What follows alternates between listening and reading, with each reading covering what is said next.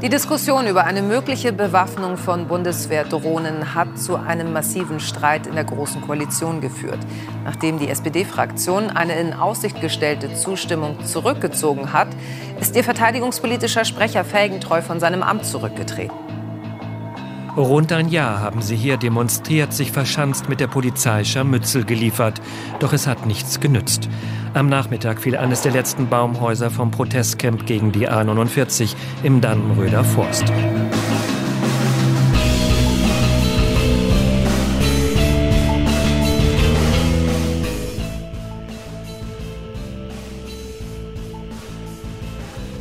Und damit herzlich willkommen zu Episode 159 vom jungen politischen Podcast, wie immer zusammen mit Simon. Einen wunderschönen guten Tag, mit dabei Roman.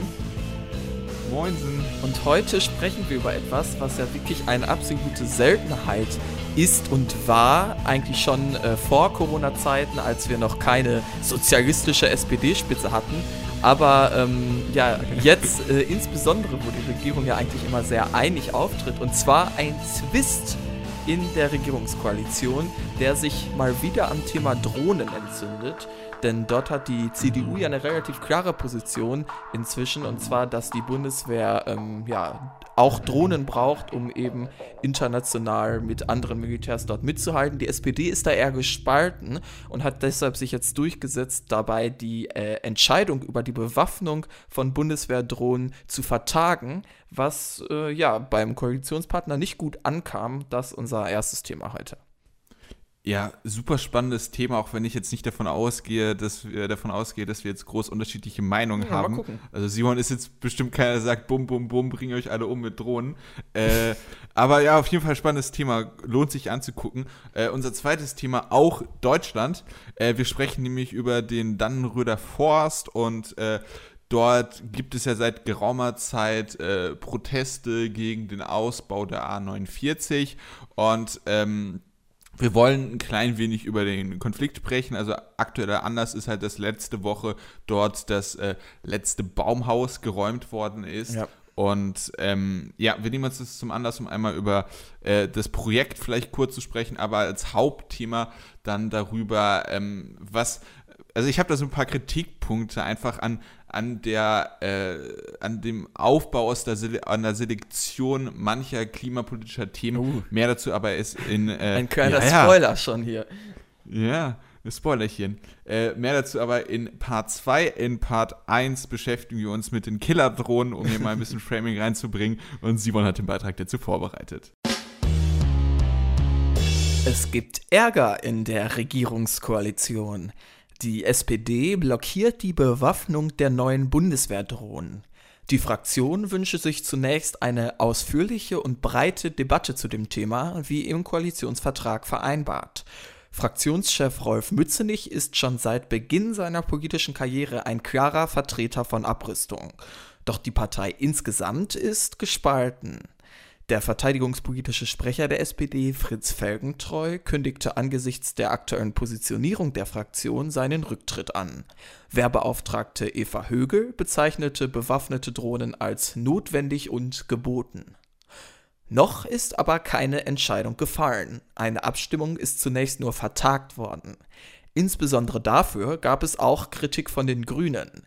Die Debatte werde seit Jahren geführt, die Argumente seien ausgetauscht.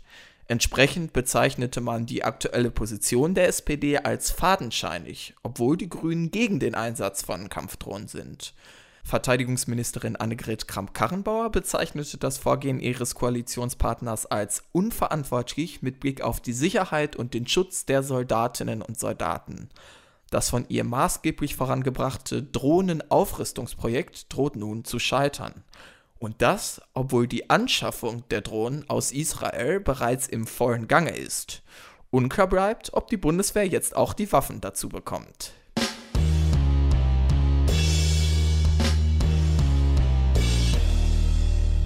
Wagt die SPD tatsächlich den Zwergenaufstand. Und dieser Begriff ist ja tatsächlich richtig, wenn man sich die Umfrageergebnisse der SPD anguckt. Ähm, auch wenn sie aktuell natürlich in der, der großen Koalition äh, noch stärker vertreten sind, weil sie das Ergebnis 2017 besser war als die aktuellen Umfragen. Aber nicht signifikant die, allerdings.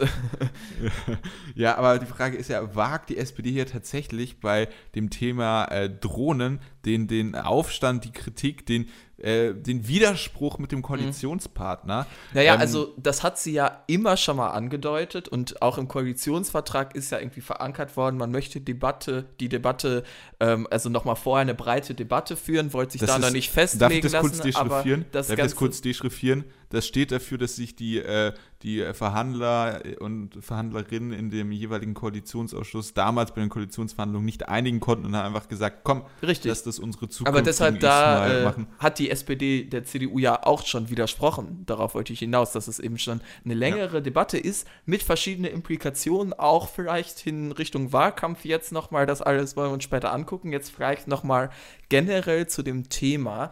Denn ich meine, das ist ja an sich eine alte Debatte, würde ich sagen, die ähm, eigentlich zu verschiedensten Sachen geführt werden kann. Man kann über den Drohnenkrieg an sich prinzipiell sprechen, aber die Argumente ähm, was das Thema Aufrüstung und Abrüstung angeht, sind ja immer relativ ähnlich. Und zwar einerseits sagst du, wenn wir nicht aufrüsten, setzen wir äh, unsere Soldatinnen und Soldaten äh, einer Gefahr aus, die ansonsten vielleicht nicht da wäre. Die andere Seite sagt, ja, aber wenn wir aufrüsten, schaffen wir ähm, mögliche andere Szenarien, wo dann am Ende man wieder in den Krieg geht und dadurch die Soldatinnen und Soldaten sich weiter aufsetzen und insgesamt durch äh, Aufrüstung schaffen wir neue ähm, Gefahrensituationen. Also da irgendwo auf der Skala muss man sich dann äh, einordnen und würde das ist natürlich keine leichte Antwort, aber ja. Also ich würde das tatsächlich gar nicht mehr so unterschreiben, denn es geht nicht um also hier geht es schon um Aufrüstung, aber es äh, geht bei, diesem, bei dieser Grundsatzdebatte, finde ich, geht es eher um Modernisierung. Du brauchst ja dann modernere Waffen und äh, eine Ausgestaltungsform des technischen Fortschritts in seiner neutralsten Form. Äh, also ich habe den Begriff technischer Fortschritt gerade neutral verwendet. Was der technische Fortschritt gemacht hat, ist natürlich nicht neutral. Ähm, aber die, die, die, eine der modernsten Waffen sind halt jetzt Drohnen und dementsprechend geht es für mich dann nicht um Aufrüstung, also dass ja, ja. man allgemein die, die äh, Bundeswehr ähm, vergrößert, sondern dass man äh, modernisiert, dass man äh, ja gut, das modernere jetzt, äh, Waffensysteme. Ein Wortklauberei, also das. Äh, Finde ich nicht. Ja, ich, dann nehme ich das so hin. Also ich meine mit dem Begriff Aufrüstung eben, dass auch nachgerüstet werden kann. Auch das äh, ist für mich Aufrüstung.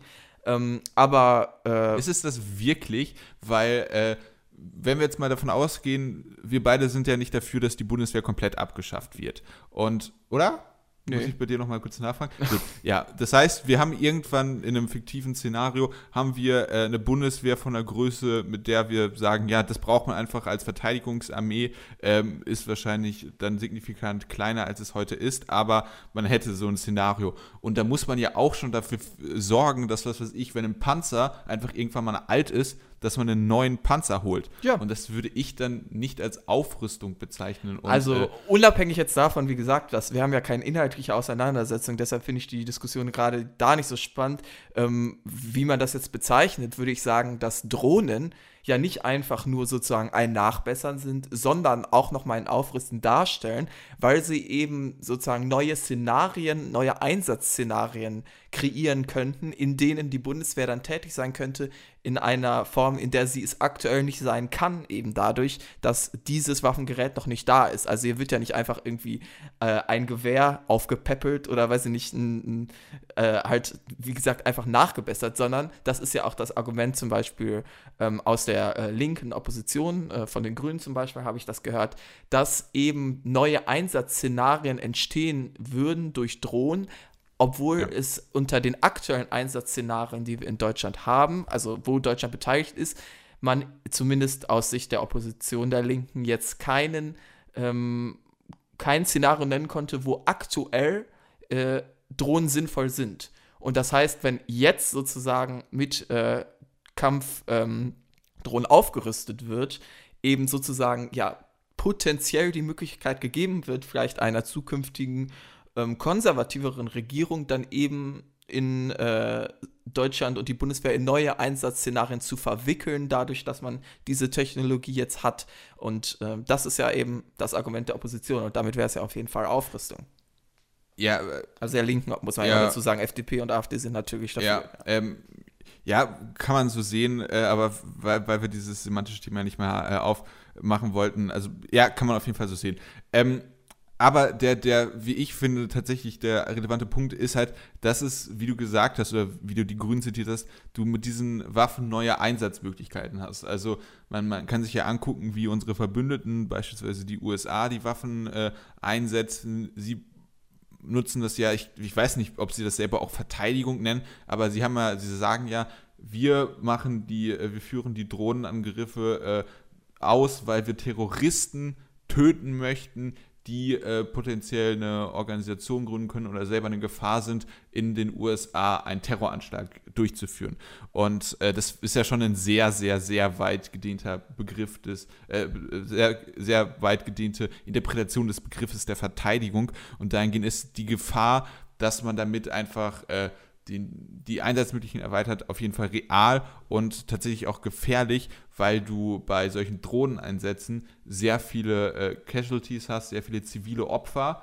Ähm, ja, oder es ist eben nicht so, wie es dann konnte. immer teilweise betont wird, eben von unter anderem der CDU, ähm, oder wie es zumindest impliziert wird, dass das eben ein technischer Fortschritt auf dem Niveau sei, dass man da Terrorist X einfach mal so eben ausschalten kann und alle anderen irgendwie bleiben unversehrt.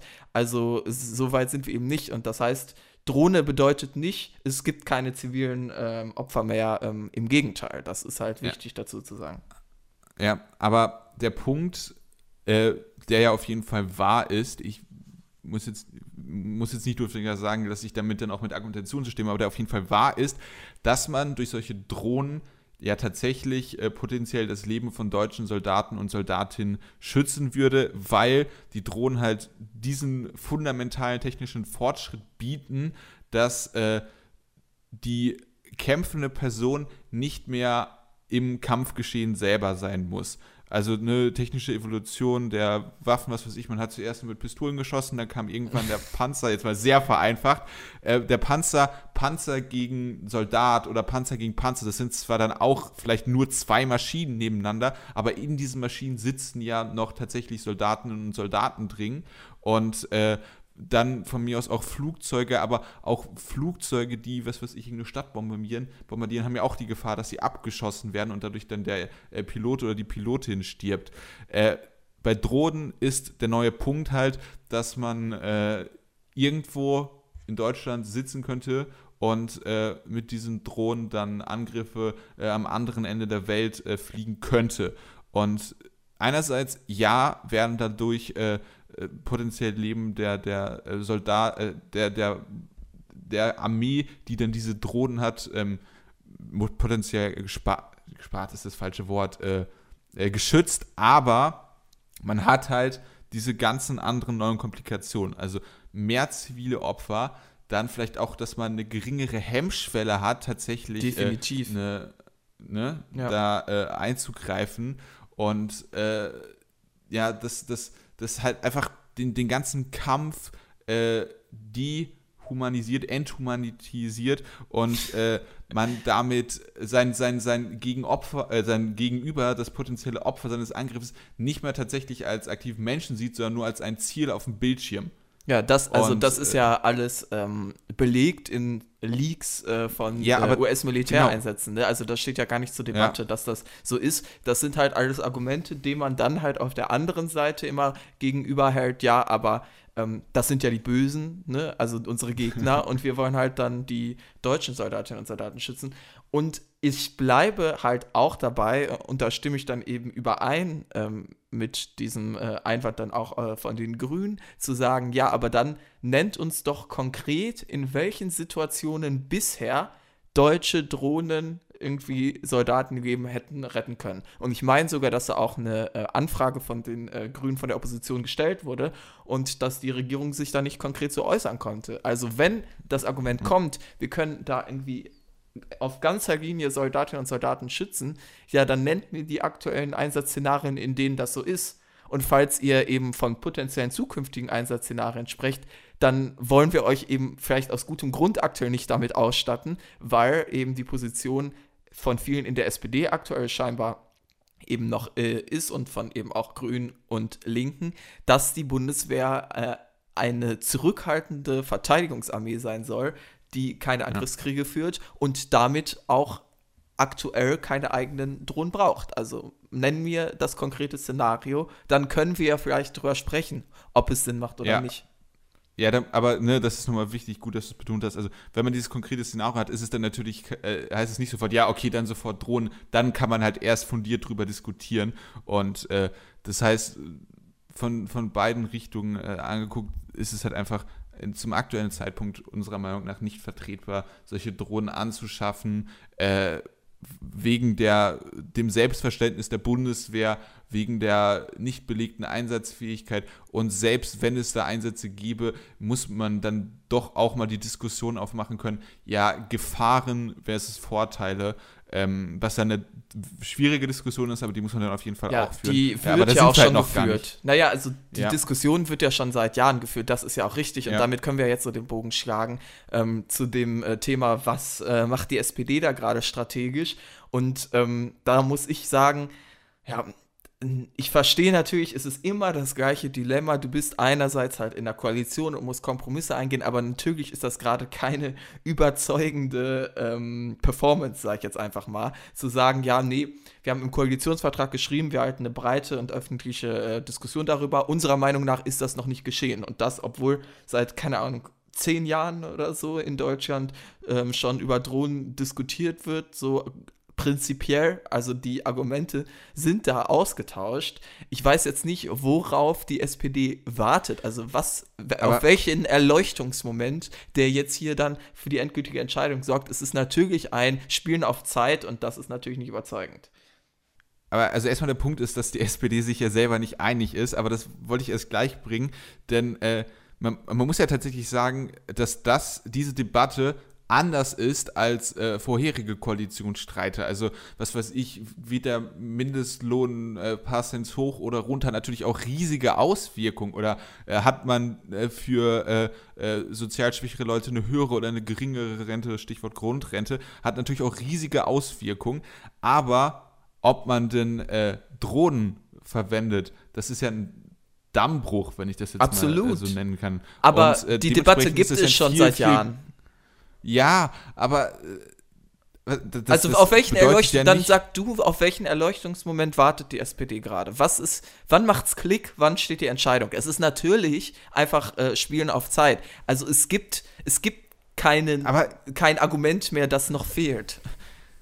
Aber wenn man das ja tatsächlich in, also die Debatte gab es, aber wenn man dieses Thema tatsächlich prominent in den Wahlkampf ziehen könnte, dann könnte man ja auch argumentieren, dass das äh, durchaus sich dann auch mit in den Bundestagswahlergebnissen repräsentiert und wenn es dann eine Mehrheit für implizit für Drohnen gäbe, dass es dann ja vielleicht nochmal eine andere Legitimität wäre.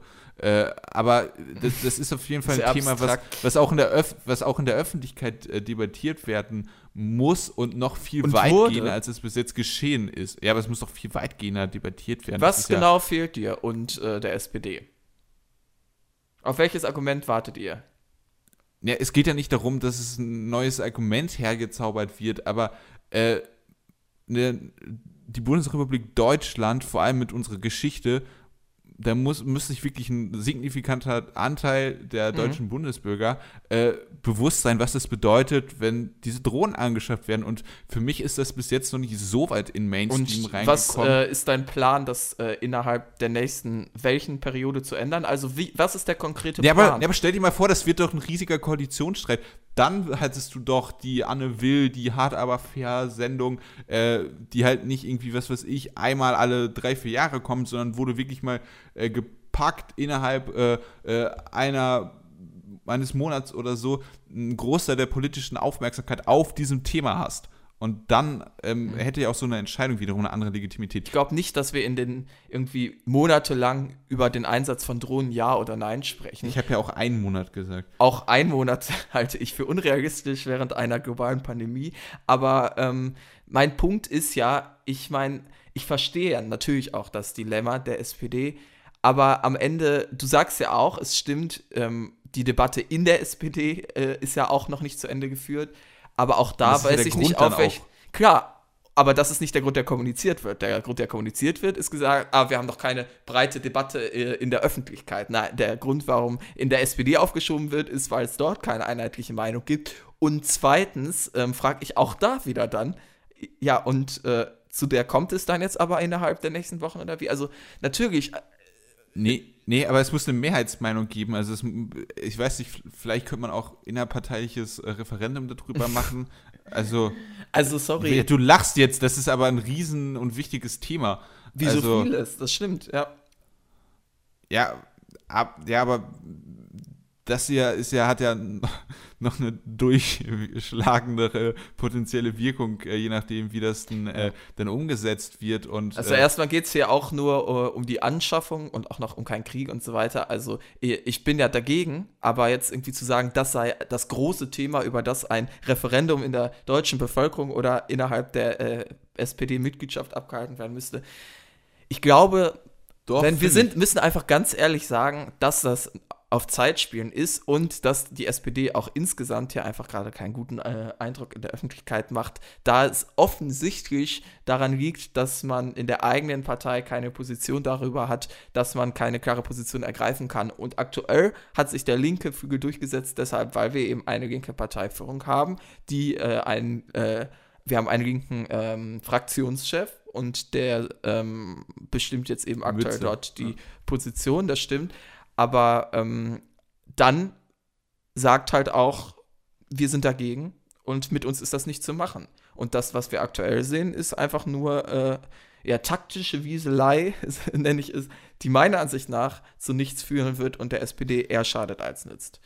Ja, aber warum soll die SPD, also ich bin natürlich auch dafür, dass die SPD sagt, dass wir dagegen sind, aber warum ist jetzt die, die Folgerung des Problems, das du ja richtig umrissen hast, äh, jetzt, ja, die SPD soll einfach ganz klar sagen, dass man dagegen ist. Also es muss, die SPD muss sich doch für die Meinung entscheiden, die die Mehrheit in der Partei vertritt, oder? Habe ich das Prinzip Partei falsch verstanden? Ich frage mich, was, äh, noch, was noch passieren soll. Das ist ja der Punkt, aber das haben wir jetzt äh, ausreichend betont. Meiner Ansicht nach ähm, macht die SPD sich äh, in beiden Lagern unbeliebt damit zu sagen, dass man eine Entscheidung einfach nur aufschiebt, als äh, eben eine zu treffen. Das ist ja mein Hauptkritikpunkt.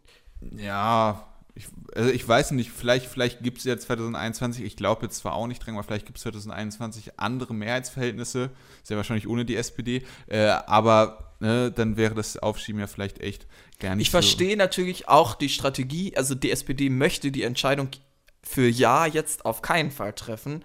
Ähm, weil am Ende ähm, man natürlich dann auch eine schwarz-grüne Regierung, die es eventuell geben könnte, man für eben genau sowas von links kritisieren möchte. Und das ist natürlich schwierig, wenn man jetzt aktuell äh, auf CDU-Kurs ist, aber dann muss man das halt konsequenter äh, machen. Die aktuelle Positionierung finde ich nicht ernst zu nehmen.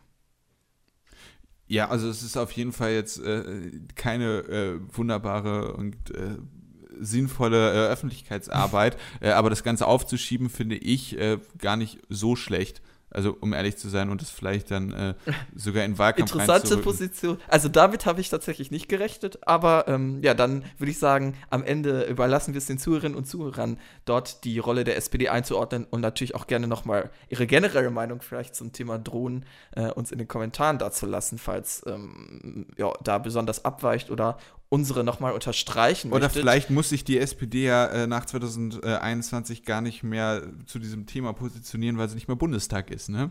Man, man, man weiß das es ja nie. ein sehr unrealistischer, schlechter äh, Heute-Show-Witz, äh, Roman. Ich habe ja schon Dafür mehrfach gesagt, Namen, dass, ja.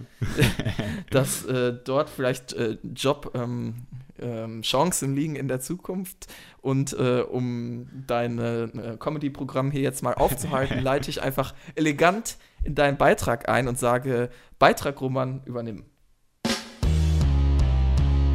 Letzte Woche wurde von der Polizei das letzte Protestbaumhaus im Dannenröder Forst geräumt.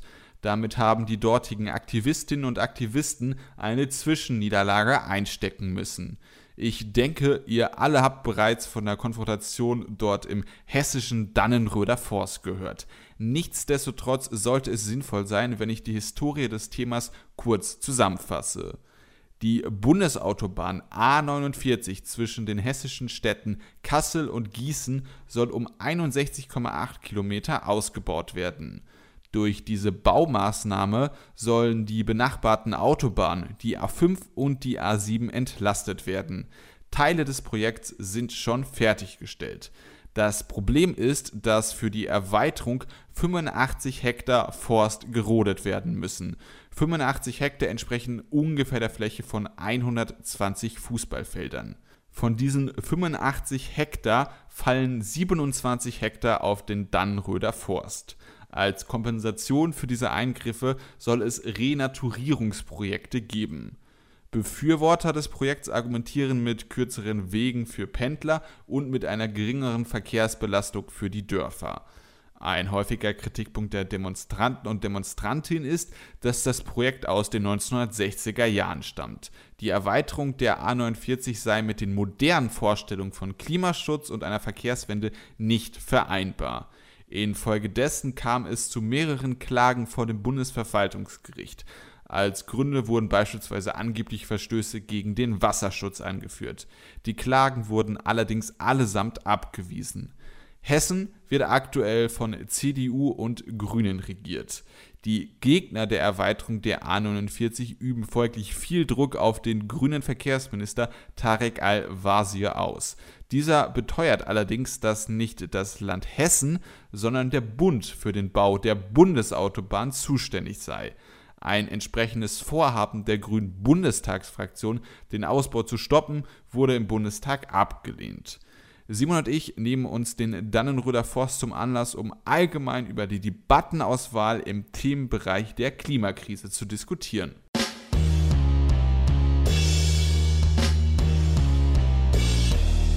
Es ist ja schon länger her, aber wir haben vor einiger Zeit mal ähm, hier in unserem Podcast genau den Hambacher Forst ähm, behandelt. Und ich erinnere mich noch, dass die ba Debatte dort hauptsächlich war, Roman sagt, ich finde das doof, weil es ist illegal. Ähm, ich, ich, bin gespannt, ob sich deine Position signifikant geändert hat oder nicht und ob das Konzept ziviler Ungehorsam vielleicht jetzt äh, Einzug gefunden hat in die Lebens- und Denkenswelt des Romans. Ähm, bitte. Ich meine, meine Position natürlich äh, grenzenlos falsch dargestellt. Das war übrigens Folge 61, falls ihr das nachholen wollt. Äh, oh, 22.09. Schon, lange her. Da könnte, ja. könnte nochmal eine Evolution im Denken stattgefunden haben. Deshalb bin ich sehr gespannt. Das klingt jetzt irgendwie so, als du, ob du mit einem kleinen Kind diskutieren wollen würdest, das schwer vom Begriff ja, ist. Ich, ich mache nur, mach nur Spaß, äh, keine Sorge. Aber ähm, du darfst gerne anfangen ähm, und äh, ins Thema starten. Ich finde, ich hatte damals zwei sehr gute Punkte. Nein, äh, ich hatte damals zwei große Punkte. Einmal, dass es halt rechtskräftige Verträge gab, die damals witzigerweise auch eine äh, Re Regierung mit grüner Beteiligung äh, geschlossen hat. Äh, was dann aber im Laufe der Diskussion hinfällig wurde, weil es tatsächlich verstanden Verstöße. Es gab irgendeine Maus oder irgendeine Fledermaus oder irgendein so komisches Tier, was vom Aussterben bedroht war und es nur im Hambacher Forst gab und deswegen ist es dann rechtsmäßig gekippt worden und äh, dann bin ich natürlich auch dafür, dass der Hambacher Forst äh, erhalten bleibt. Ich weiß gar nicht, was da passiert ist. Dann war es mir am Ende des Tages doch zu egal. Äh, aber mein, mein größerer Punkt ist beim Hambacher Forst gewesen, wenn ich mich jetzt, wenn ich die Vergangenheit nicht total verkläre äh, und ist gewesen und ist beim, äh, beim Dannröder Forst auch immer noch, dass ich die Debattenselektion einfach widersinnig dumm finde und äh, man hier einfach irgendwelche Stellvertreterdebatten aufmacht, wo man vielleicht sagt, ja, man hat in der Detailfrage äh, äh, von mir aus sogar recht, aber es, es bringt halt im, im Großen und Ganzen nichts. Man ist einfach zu, zu engstirnig, zu äh, äh, small-minded. Den Ausdruck gibt es, glaube ich, im immer Englischen von nicht, Mann. Ne? Du solltest vielleicht mal äh, uns alle ins Boot holen und konkret sagen, um wen geht es, wen kritisierst du gerade? Ja, grundsätzlich wenn man das so unter einem Begriff subsumieren kann, die Klimaschutzbewegung und äh, im spezifischsten äh, um Fridays for Future. Denn äh, Fridays for Future hat ja äh, das Ziel, nicht den Dannenröder Forst zu retten, sondern die Klimakrise zu bewältigen und dafür politische Mehrheiten zu schaffen.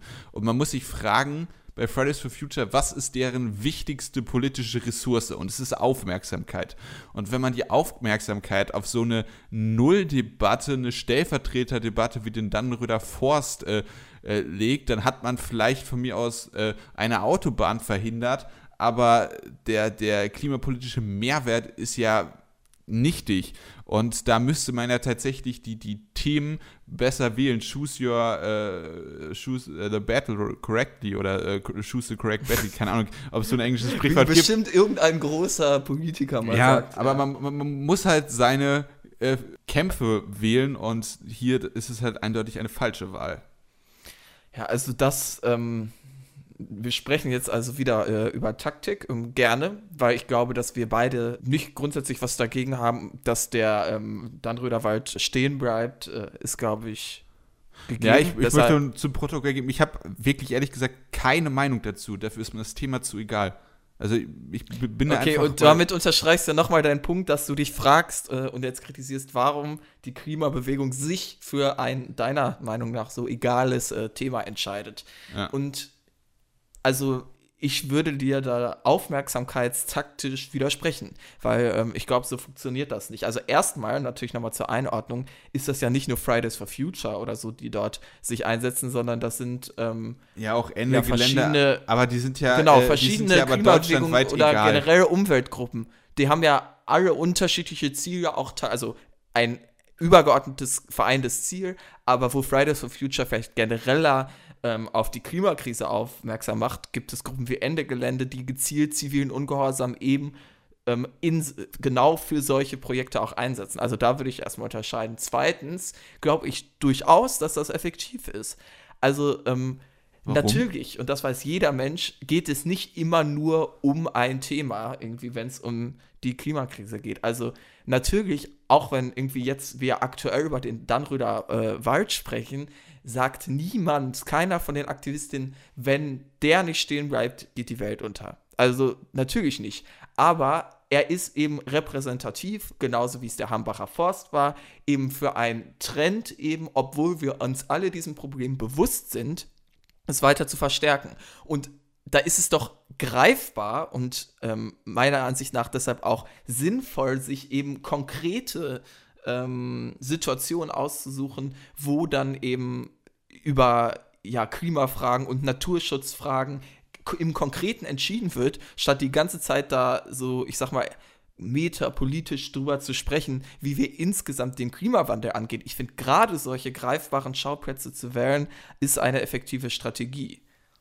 Nein, also sehe ich aus gesagten Gründen halt äh, anders, weil du äh, damit den, den Eindruck erwächst, dass äh, durch die, also inhaltlich sagen sie es natürlich nicht, aber durch die äh, äh, schiere Fokussierung, mediale Fokussierung auf dieses Thema, dass äh, dem halt einfach zu viel äh, Gewicht gegeben wird und damit das Thema zu groß gemacht wird, als es am Ende des Tages ist. Es geht nur um ein bisschen Wald, der natürlich schützenswert ist, aber man muss die großen Debatten führen, man muss, was weiß ich, äh, das wird ja auch EU, währenddessen noch gemacht. Nee, ja, aber das ist ja mein Punkt. Ich, ich, ich äh, sage ja gar nicht, dass das nicht gemacht wird, aber die wichtigste Ressource ist politische Aufmerksamkeit. Und jede politische Aufmerksamkeit, wenn äh, eine führende Person von Fridays for Future im Dannröder äh, vorsteht, ist halt eine äh, Aufmerksamkeitseinheit, bei der diese Person nicht vor der Europäischen Kommission steht und sagt, hey, ich finde die und die neue Regeln für den europäischen Emissionshandel schlecht. Hey, ich finde dass man äh, europäisch sich nicht nur auf irgendwelche Ziele äh, fest, festlegen sollte, sondern dass man konkret entweder diesen Emissionshandel ausbot, eine CO2-Steuer macht und dass das die Aufmerksamkeit bekommt, die es verdient und halt nicht diese Stellvertreterdebatte. Erstmal ist das natürlich ein sehr simples Konzept davon, äh, wie ja generell auf sich aufmerksam machen äh, und äh, politische Aufmerksamkeit äh, und Öffentlichkeit funktioniert. Und zweitens, also wenn du sagst, dir ist da zu viel Aufmerksamkeit auf diesem Thema, was ich ja schon nicht glaube, frage ich dich trotzdem mal, also was stattdessen? Du hast gesagt, irgendwie jetzt zur Kommission gehen und da dann was fordern. Aber es kann doch, also es wird, du wirst nicht dadurch äh, in der Tagesschau auftauchen, dass du die ganze Zeit irgendwie auf einer Metaebene über die generelle Entwicklung der Klimapolitik sprichst.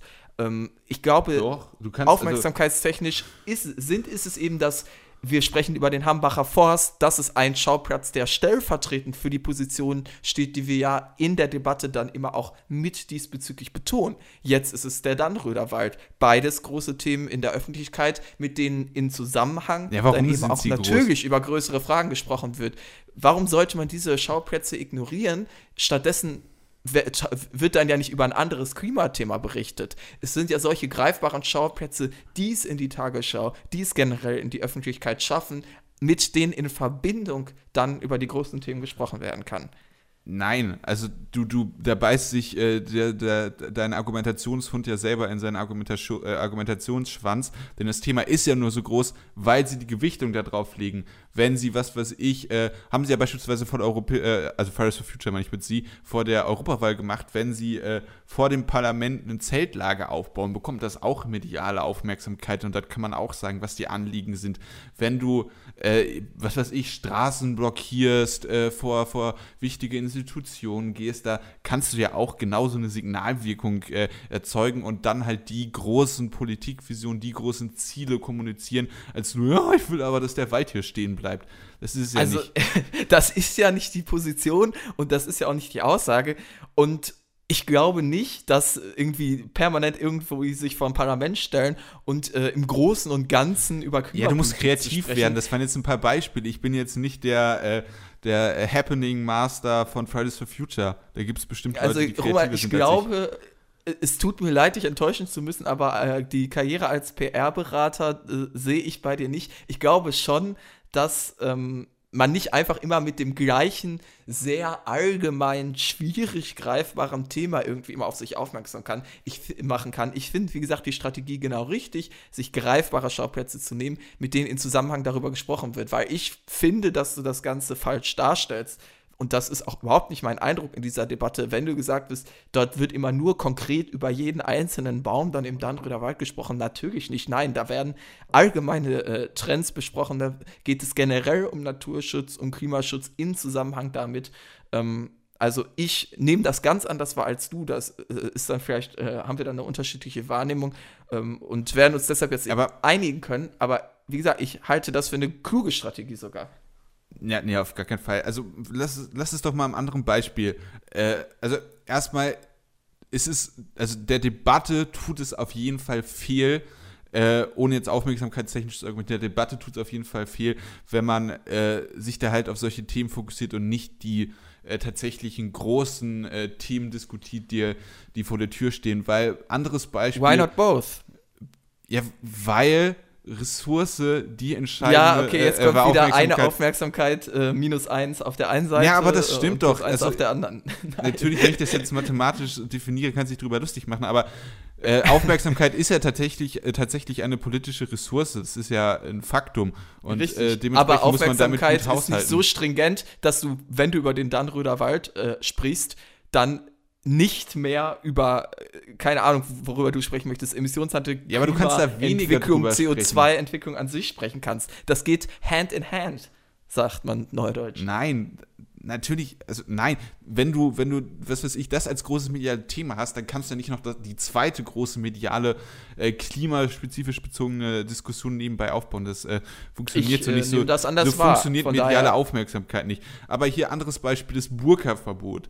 Burka-Verbot, das ist ja ein bestes Beispiel für eine Stellvertreterdebatte. Da, da ist Weltoffenheit gegen irgendeine Art von Wertekonservatismus. Man, da, man könnte da riesige, äh, große Debatten machen, was weiß ich, äh, wo hat äh, Religionsfreiheit, äh, äh, wo verstößt Religionsfreiheit gegen andere Freiheiten, die im Grundgesetz vertreten sind. Aktuelles Beispiel, ich weiß nicht, ob du das mitbekommen hast, es gab ein EuGH-Urteil zur Schächtung von Tieren, also die Schlachtung ohne Betäubung von Tieren, wo es jüdische und muslimische ähm, Gemeinden gibt, die äh, in Belgien, die gesagt haben, äh, dass es halt ihre religiöse Tradition ist und dass man, dass sie das deswegen ja, ja. machen dürfen äh, und wo dann äh, das EuGH gesagt hat, nein, wir dürfen euch das verbieten. Das, das sind ja, das sind ja wichtige Debatten, wo welche Freiheit die andere Freiheit äh, einschränkt, welche wann wie höher zu gewichten ist. Ja, äh. Vorteile durch Zuwanderung, aber auch die reale Gefahr von extremistischen Tendenzen, Emanzipation in gewissen Ja. religiösen Be Das sind riesige Themen und das dann auf so ein ja Burka an oder aus müssen wir jetzt verbieten. Aber warum passiert das denn? Ich finde, da sind wir gerade an einem spannenden Punkt. Warum ist das denn so? Glaubst du, dass die AfD zu blöd ist, zu merken, dass die Bevölkerung lieber allgemein metapolitisch darüber sprechen möchte, wo Religionsfreiheit anfängt? wir müssen jetzt nicht uns die Taktik der AfD zu eigen machen, dass Nein, wir aber das ist mein Punkt. Die AfD spricht gezielt deshalb über das Kopftuch. Ja, aber die AfD ein- spricht So Nazis egale an. Frage. Lass es mich mal den Punkt machen. Die AfD spricht deshalb gezielt über das Kopftuch und Wertekonservative bringen das gezielt äh, zum, äh, ja, im frontal in die Debatte, wo man sich äh, vielleicht denken könnte, warum, das ist Das doch ist so egal.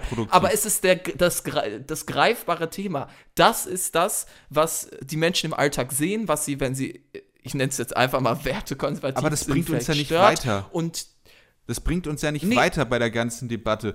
Das sind ja Debatten, Naja, die geführt werden AfD bringt es äh, vielleicht weiter, wenn sie genug Leute hat, die sich am Kopftuch stören, Mit dann vielleicht die die Migrations, äh, Migration eingrenzen zu können. Und wir als äh, Menschen, die um das Klima besorgt sind, sehen vielleicht, ähm, bringen, können dadurch, dass wir eben auch so Schauplätze schaffen, wie den Dannröder Wald oder äh, sozusagen dafür sorgen, dass das Nein. in die Öffentlichkeit kommt, für greifbare Themen sorgen, mit denen in Zusammenhang dann für mehr Aufmerksamkeit und Fortschritte äh, im Absolut Klima sind. Ich finde, dein Durch- Punkt nein. hat mein Argument sogar noch unterstrichen. Nein, durch diese Fokussierung auf irgendwelche nichtigen Einzelthemen äh, schafft es ja genau nicht, die großen, wichtigen Debatten zu führen, die eine Gesellschaft weiterbringen würde und die gegebenenfalls auch eingeschlagen werden muss, wie es bei der Klimakrise ist. Also das, das äh, Ich glaube, Alice Weidel spricht genau deshalb von Kopftuchmädchen, weil sie weiß, dass sie damit die Aufmerksamkeit bekommt und nicht, wenn sie äh, sozusagen das Bigger Picture anschaut. Ja, aber das ist ja nicht die Debatte, die wir führen sollten.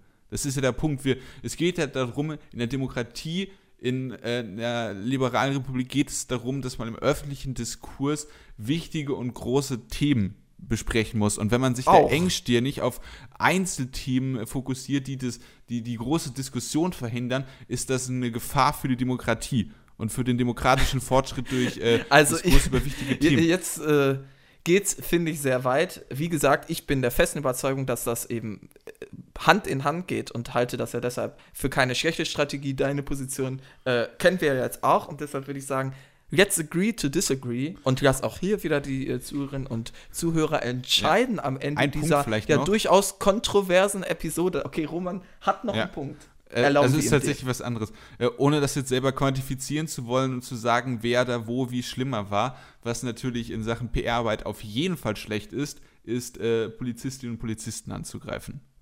Ja, ich äh, finde, wir sollten ja, machen jetzt einfach nicht noch mal ein äh, zweites Fass auf äh, und sage einfach, wir beenden den Podcast an dieser Stelle, wie gesagt, ähm, mit in beiden Themen äh, unterschiedlichen äh, Meinungen. Von daher sehr gerne natürlich eure dazu, damit wir in der nächsten Episode herausfinden können, wer recht hatte. Denn so einfach ist es tatsächlich. Man glaubt es nicht, aber am Ende entscheiden hier die Zuhörerinnen und die Zuhörer. Nein, macht natürlich äh, Spaß. Ihr habt nichts zu sagen in diesem Podcast. Ihr könnt uns höchstens eine äh, Rezension da lassen äh, oder bewerten oder äh, uns auf Twitter folgen at äh, Jupo Podcast und ähm, dann sehen wir uns einfach äh, oder hören, Hören, wir uns in der nächsten Episode nächste Woche wieder. Ciao.